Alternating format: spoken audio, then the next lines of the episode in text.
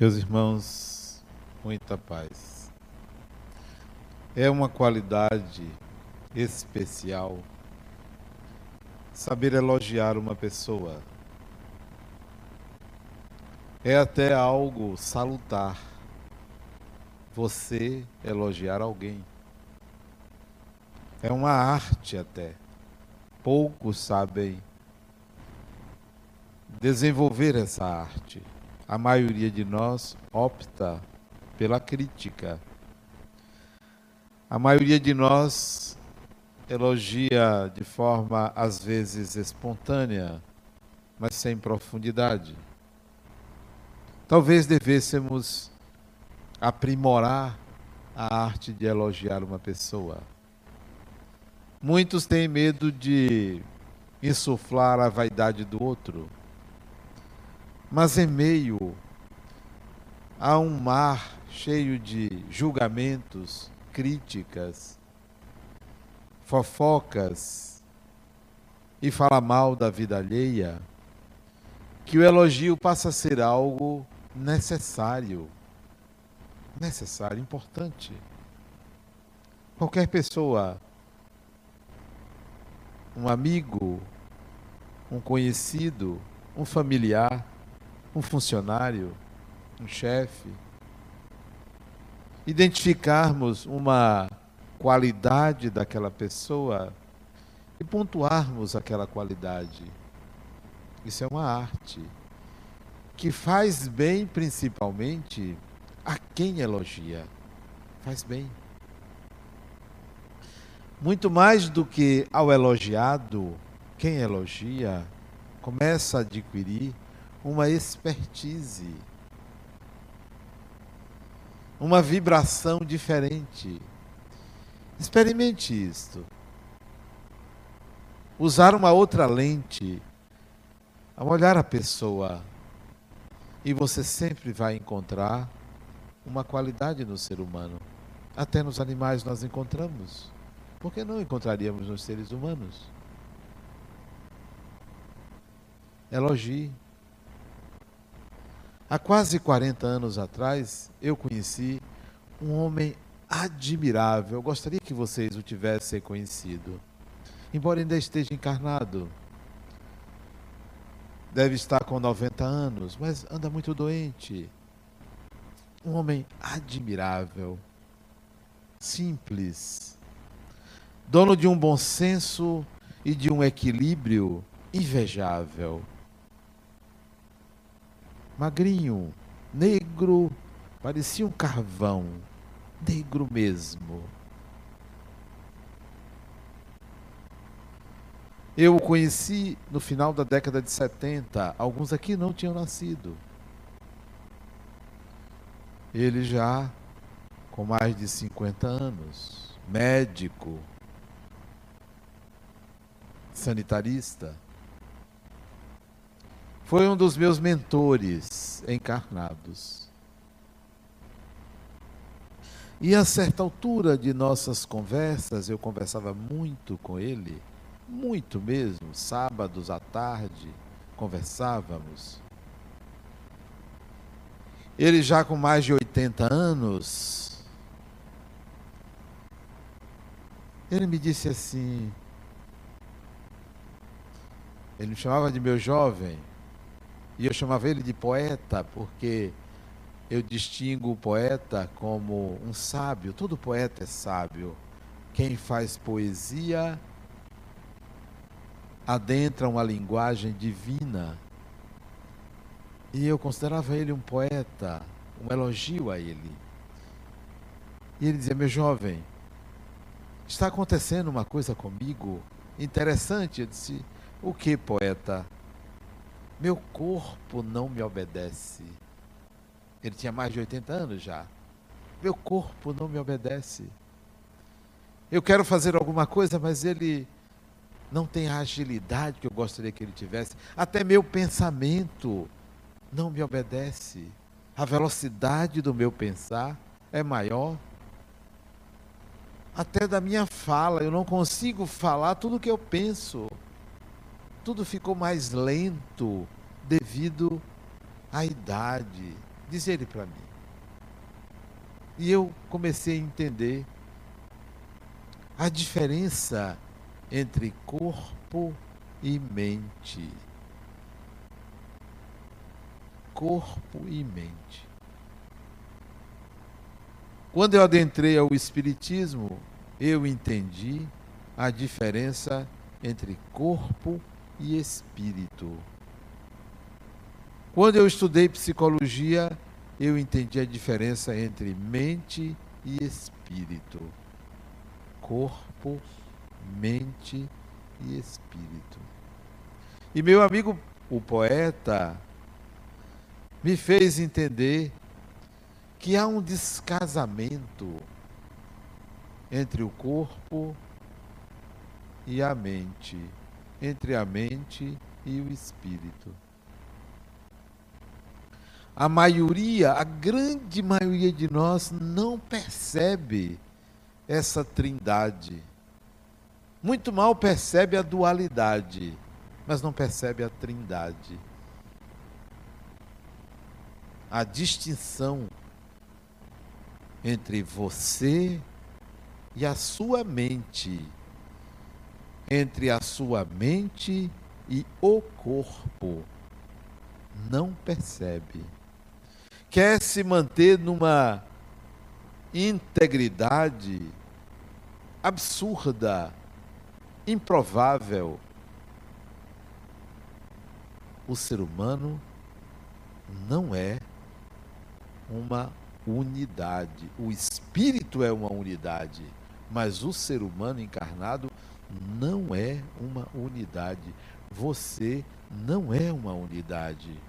Há um corpo que você usa, mas que por enquanto você se identifica com o corpo como se você fosse este corpo. Ainda pensa-se assim. E com isso sofre-se. Sofre-se muito por causa deste desta visão unitária. Então, se o corpo adoece, você pensa que foi você que adoeceu. Porque você não faz distinção entre você, espírito e o seu corpo. Ele adoeceu, o corpo. Eu não, o corpo adoeceu.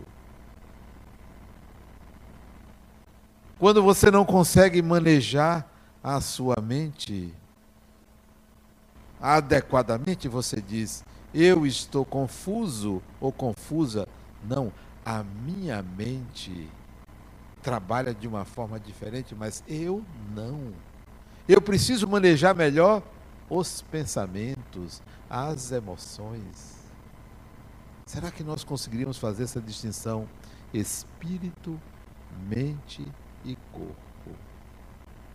Como o meu amigo poeta percebeu, há uma diferença. Eu não consigo.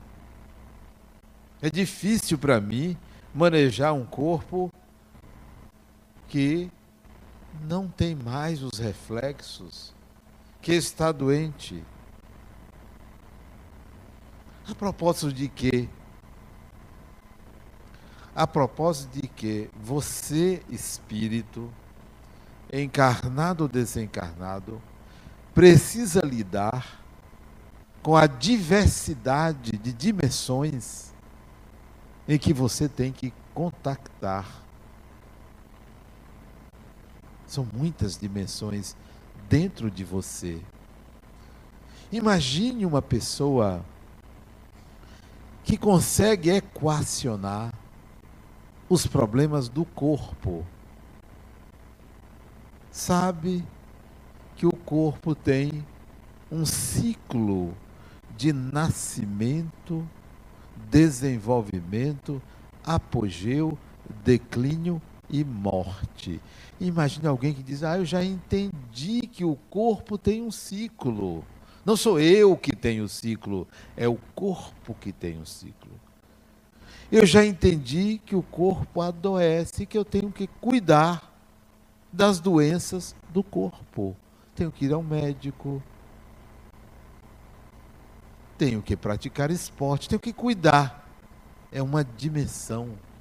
Mas o que nós fazemos, ou o que a maioria faz, é eu tenho que cuidar da minha saúde, eu tenho que cuidar do corpo, porque o mais importante é a saúde. Tem gente que pensa assim: o mais importante é a saúde. Tendo saúde, está tudo bem. Como assim? Como assim? Quantas pessoas têm saúde e não está tudo bem? Porque superestimam uma dimensão, elevam uma dimensão à supremacia da própria vida. E não conseguem fazer outras coisas, não conseguem viver adequadamente se estão doentes. Não entendem que esta é uma dimensão. Não afirmo que não seja importante, mas não pode ter a supremacia. É um corpo. É um corpo que está sujeito às intempéries. É um corpo que adoece. Quantos aqui, quando sente uma dor, ou quando tem um diagnóstico de uma doença, se pergunta logo: o que é que eu fiz para merecer isto? O que é que eu fiz? Então, quando uma pessoa morre, vai ter que perguntar: o que é que eu fiz para morrer? Criatura, você tem que morrer. Todo mundo tem que morrer. Não é karma, não. A morte é inevitável. Ah, mas eu vou, vou me curar. Vai, você pode se curar, mas vai morrer. Pode se curar, pode procurar uma sobrevida, um ano, dez anos, vinte anos, mas vai morrer. Por quê? Porque o corpo tem um ciclo. Então, imagine uma pessoa que já dominou psiquicamente, psicologicamente, a questão da vida do corpo. Bom, cuido. Se adoecer, vou cuidar. Se morrer, tem que morrer, morreu. Se há esta pessoa que equacionou o ciclo do corpo, esta pessoa deve estar voltada para outros ciclos, para outras dimensões da própria existência. Então, alguém que já equacionou o problema financeiro. Financeiro. Tem as suas finanças em dias. E eu não estou dizendo que é uma pessoa que não deve equacionar finanças é ter a capacidade de honrar seus compromissos, sejam devedor ou credor. Tem a capacidade de honrar, de administrar. No dia 8 de abril do ano passado, faleceu um irmão meu. Precisava desencarnar. Precisava. Tinha dito até para ele alguns dias antes que ele já devia ter desencarnado. Desencarnou. E hoje eu fui ao banco, sou inventariante dele. Fui ao banco para saber quanto ele tinha. Tinha cuidado de todas as despesas dele. E não foi surpresa saber que ele tinha dinheiro no banco, sobrando. Capaz de distribuir com os dez herdeiros. Ele tinha um parafuso a menos de uma das máquinas psíquicas dele. Um ou dois parafusos, talvez uns oito parafusos a menos. Mas ele era uma pessoa equilibradíssima financeiramente. Equilibradíssima. Equilibradíssima. Tinha um corpo cheio de problemas orgânicos, mas tinha as finanças dele muito bem equilibradas. Porque essa dimensão não depende das outras. É uma dimensão que você pode solucionar. Você pode comprar mais do que ganha, desde que você faça um planejamento financeiro. Imagine uma pessoa como meu irmão, que tem as suas finanças equilibradas, sabe que dinheiro gera dinheiro, que competência gera haveres. E tem isto muito bem equilibrado. Então essa pessoa não vai se preocupar no que ganhar, porque sabe como fazer. Todo pobre reencarna pobre. Todo rico reencarna rico. Isto é a regra comum. Então, se você é pobre, pode ter certeza que vai continuar pobre na próxima encarnação. Se pensa que muda, ah, não, já que nessa encarnação fui pobre, na próxima você ser rico. Essa não é a filosofia. Essa não é a causalidade.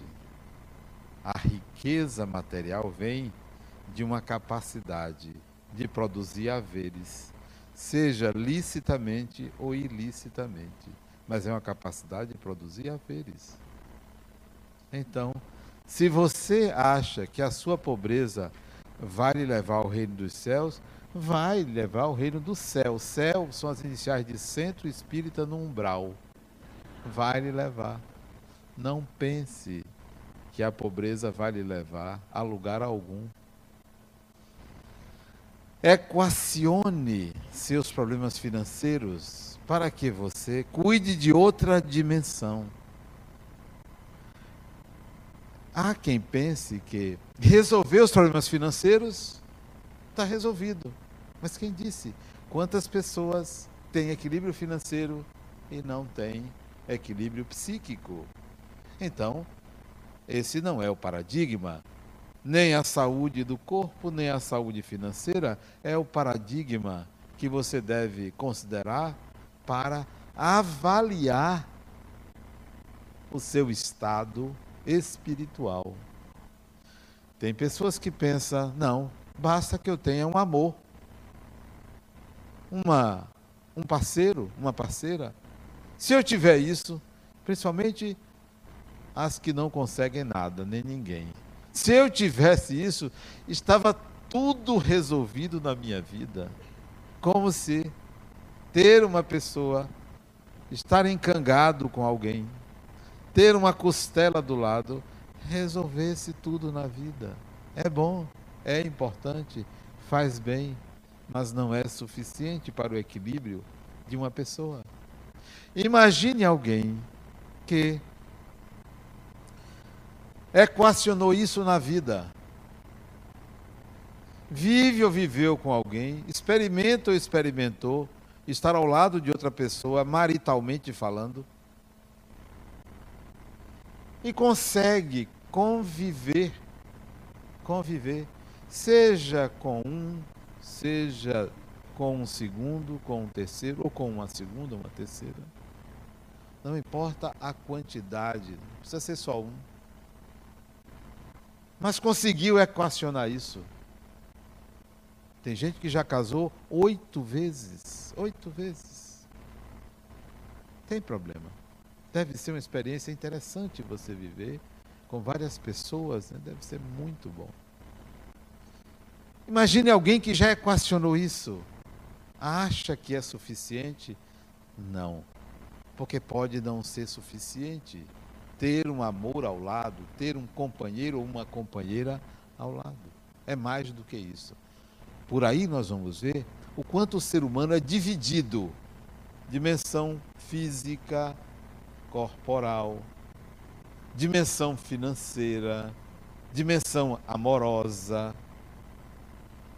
Então nós temos várias dimensões que cuidar. Nenhuma delas deve ter primazia sobre as outras. Tem as dimensões do corpo, tem as dimensões da mente, tem as dimensões do espírito.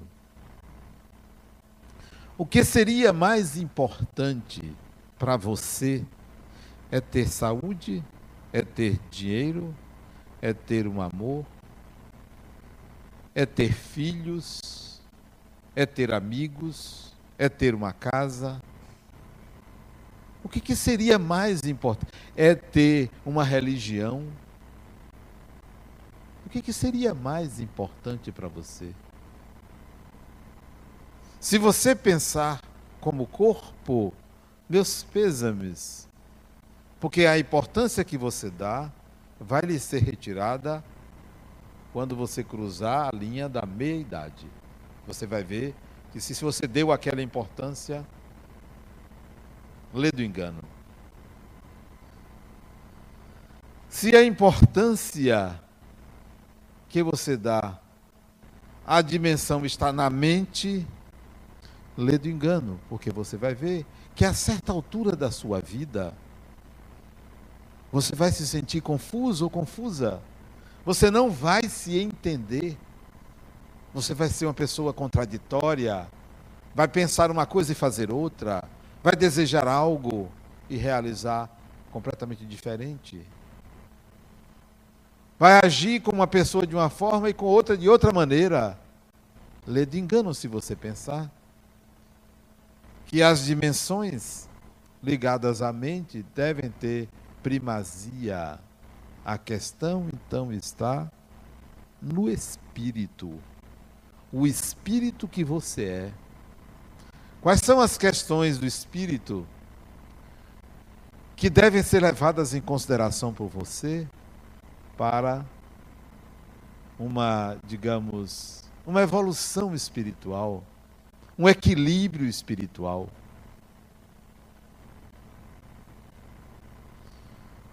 Primeiro, há uma palavra simples, fácil de ser dita, difícil de ser vivida, que deve ser buscada para integrar as habilidades do espírito. Essa palavra se chama paz. Paz. Estar em paz não é algo simples. Estar em paz não é você ir meditar. Estou meditando, estou em paz. Não é você se refugiar numa caverna ou se isolar. Paz é o equilíbrio de tensões. É algo delicado, sutil.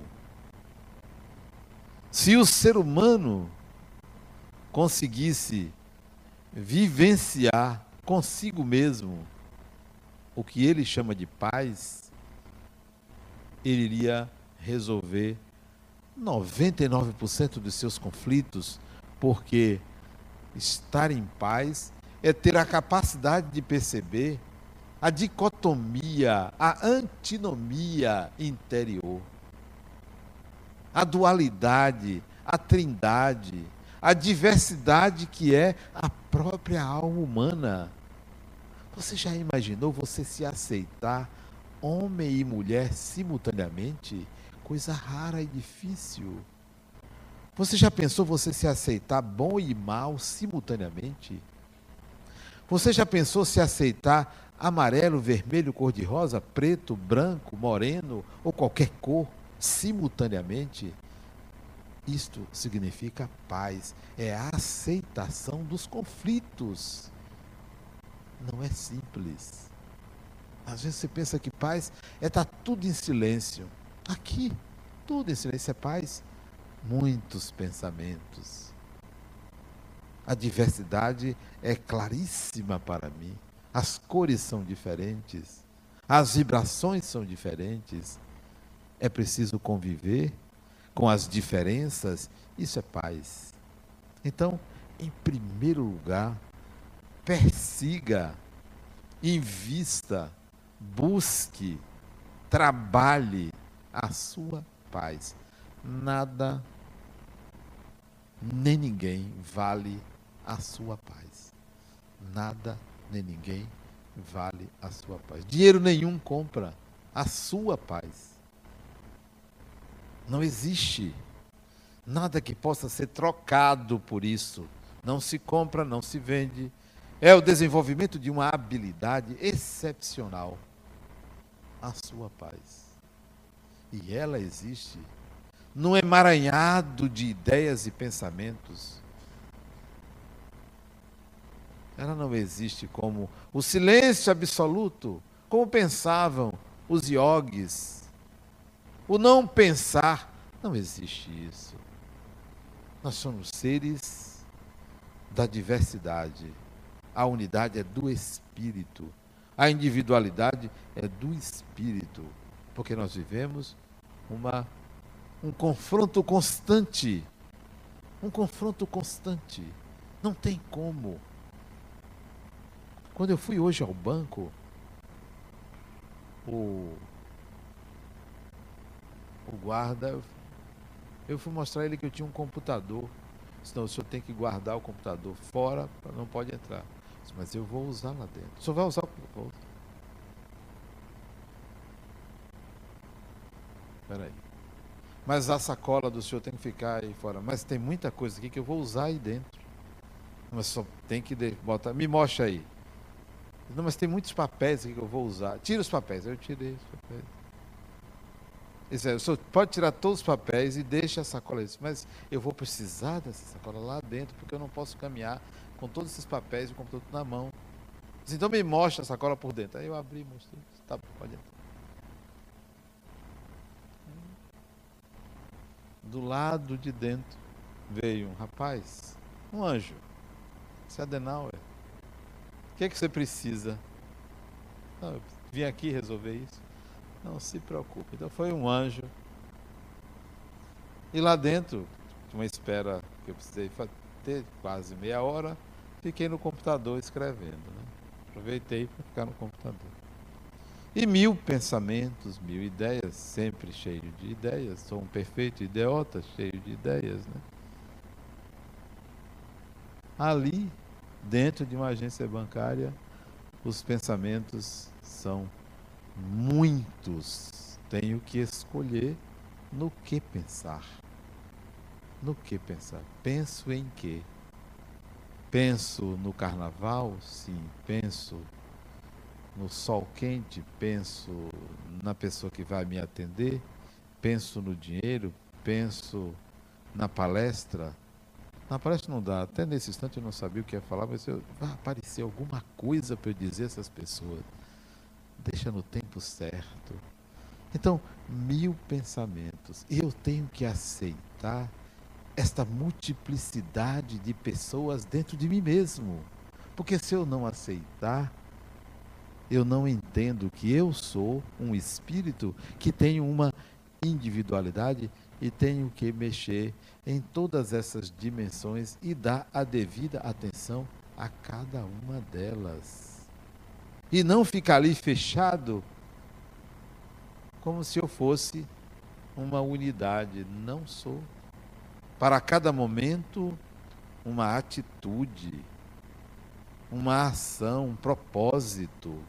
Eu tenho que lidar com isso. Não posso me enrijecer. Não posso me enrijecer. Quantas pessoas adoecem da alma, não do corpo, pela rigidez? Quantas pessoas? Porque são rígidas, porque não abrem o coração, a mente, as ideias. Então, adoecem da alma. Dê um passo atrás para poder depois dar dois à frente. Então, busque essa paz sabendo que é o equilíbrio de tensões internas nada nem ninguém vale a minha paz. O guarda estava cumprindo a obrigação dele. Por quê? Porque eu sou o outro na vida dele. Todo mundo tem um outro.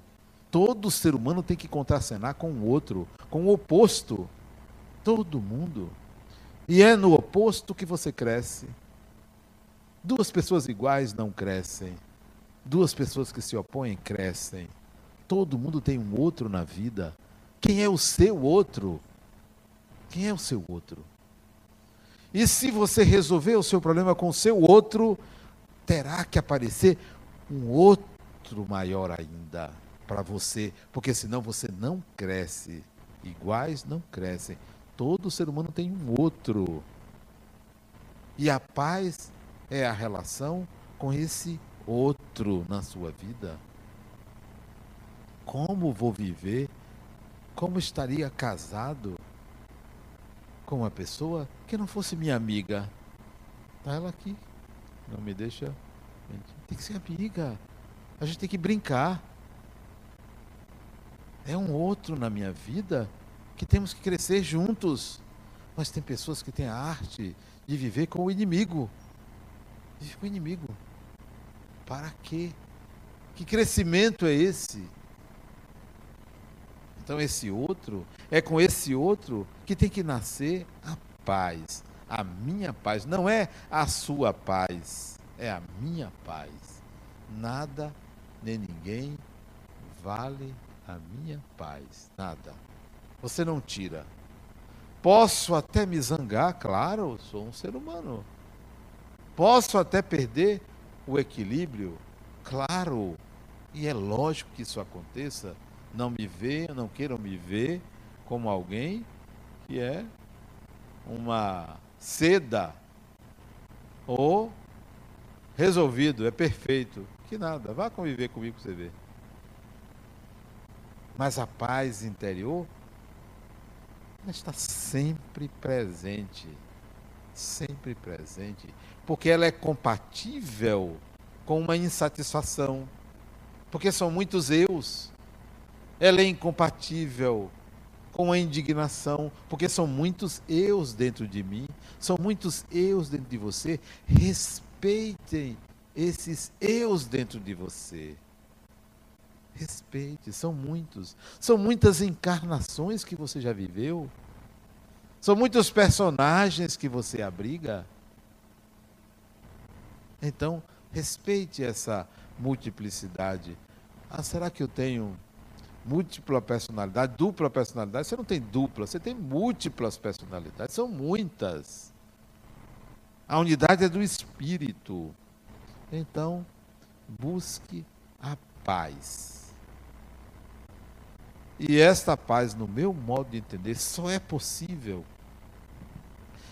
se você, em segundo lugar, ou simultaneamente, estabelecer, equacionar o problema que você criou, chamado Como eu vejo Deus.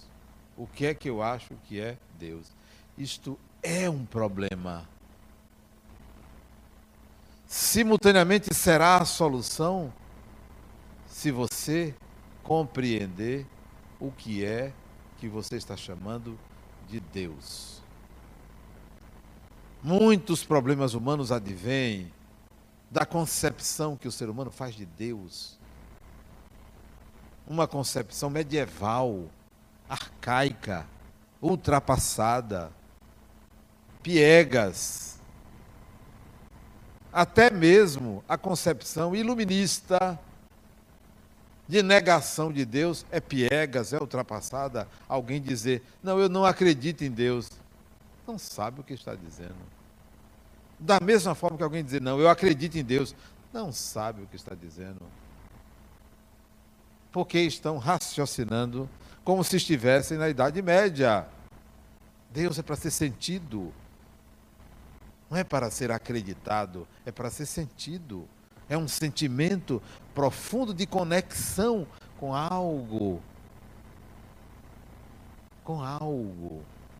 Não sei o que é, mas sinto.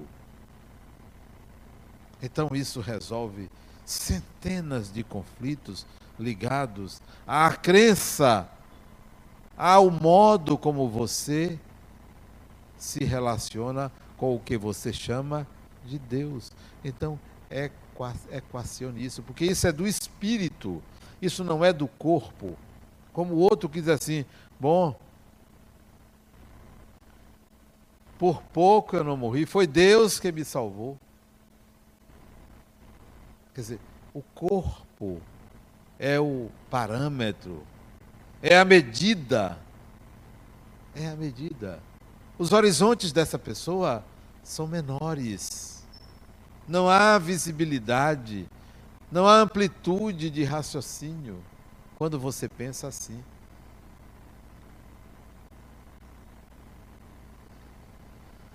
Conversava com uma paciente minha tempos atrás. Ela teve um câncer. Adenauer, me curei. Que bom. Se curou, né? Tinha tempos que eu não havia.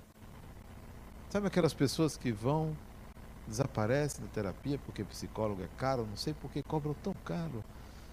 E voltam, quando melhora a situação financeira, voltam. Né? Foi o caso dela. Tive um câncer. Você não soube, não? Eu disse, não. Tive um câncer, fiquei curada.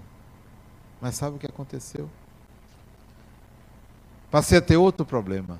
Saúde, né? E agora é definitivo. Esse não tem cura. Digo, é? Criatura. Sabe como é o nome disto? Karma. O nome disso é karma. Seu karma vigora. Aconteceu. Mas por que aconteceu? Porque o corpo tem vida, é caixa de ressonância, exige cuidados. Mas eu quero saber de você. E você, como está? Tudo bem, você teve um câncer, está curado, agora tem esse, outro problema, também sério e tal. Mas e você, como está? Mas eu estou com um problema de saúde. Não, isso é seu corpo. Eu quero saber como é que você está. Como é que você acha que eu vou estar por causa disso? Tá? O problema não é a saúde. É como você lida com o problema. É como você lida com a sua mente. É como você lida com Deus. Olha como nós lidamos com o espírito que somos. Sabe como é que a gente lida? Não, eu vejo espíritos. Quer dizer, é algo fora de você. Você ainda não tomou consciência de que você é o espírito, que você é espírito. Não, o espírito é o outro lá que desencarnou. Peraí, você é espírito. Você ainda pensa de forma medieval? Será? então vai ser difícil para você encontrar essa paz interior, porque você não lida com a sua essência, você lida com a sua aparência, com os implementos que é a mente e o corpo. Você não lida com você. Você não lida com você. O espírito que você é precisa ser legitimado legitimado. Porque quando vierem as provas e talvez as expiações, você as compreenda melhor. Ah, então é por isso. Então é isso. Eu sou assim. Você nunca mais vai terceirizar responsabilidade sobre o que lhe acontece. Nunca mais. Porque você está lidando com você. Você não está lidando com um corpo como se você fosse esse corpo. Vocês já imaginaram o que é a esquizofrenia? Tem alguém aqui esquizofrênico? Não é problema não. A esquizofrenia é uma cisão do eu. A esquizofrenia é uma doença que só acontece porque o espírito se divide em corpo, em mente, em personagens. Ele se projeta nessas divisões. Mas se você aceita que você tem essas divisões, você não esquizofreniza. Não esquizofreniza. Então, o esquizofrênico é alguém que vive vários mundos. Ele vive uma dimensão de outra encarnação. ele vive esta encarnação. Ele vive uma outra com que ele teve desavenças, conflitos. Quando ele sai desse corpo, sai dessa realidade, ele reconhece essas divisões. Que tal você reconhecer essas divisões? Se você reconhecer essas divisões, você não adoece. Quando alguém diz assim, eu acho que eu vou ficar louca ou louco, criatura, mais do que você já é, não vai ficar. Se você aceitar a sua loucura, você não fica, porque você se compreende na sua dificuldade de estabelecer uma unidade em você. Uma unidade em você. O que, que acontece? Nós pensamos que é o mundo que é complicado, é o mundo que é colorido. Não, você que é colorido, você que é complicado, complexo. E eu não digo isso só por mim, porque eu sei que eu sou uma pessoa complicada. É pelos outros com quem eu lido, porque todo ser humano é complicado. De perto, ninguém é normal. Ninguém é. Vá conviver que você vai ver que de perto ninguém é normal. Todo mundo tem sua complicação. Isto é natural. O natural, o normal, é essa divisão interna. O normal é isto. O anormal é aquela pessoa certinha. Cuidado com as pessoas muito certinha. Cuidado. Tenha cuidado. É um poço de problemas. Aquela pessoa que faz tudo igual da mesma forma educadíssima, etc, etc, etc. Epa, cuidado. A paz é uma pessoa. A paz é uma pessoa. Esta pessoa é você. Você é que deve se considerar a paz. Se alguém lhe perguntar, vem cá, o que é a paz? Sou eu. Será que você consegue dizer isso? Quando você conseguir entender que a paz é uma pessoa e essa pessoa é você, você conquistou ela. Mas se a paz é todo mundo em silêncio. A outra me disse, Adenal, diante dessa crise do país, isso foi ontem, eu estou com vontade de morar nos Estados Unidos. Vou vender tudo que tenho, dá para arranjar uma boa quantia, vou me embora. Ou Estados Unidos ou Canadá, tá, você vai fugir de você. Será que você consegue? não vai conseguir. O ambiente externo muda, mas o interno é a mesma bruxa que você é. Mesma coisa. Mesma coisa. Não dá para você fugir de você. Não vai conseguir. Resolva-se aqui. Resolva-se aqui ou em qualquer lugar. A paz é uma pessoa, essa pessoa é você. Nada nem ninguém vale a sua paz. Por isso é que eu sempre digo: muita paz.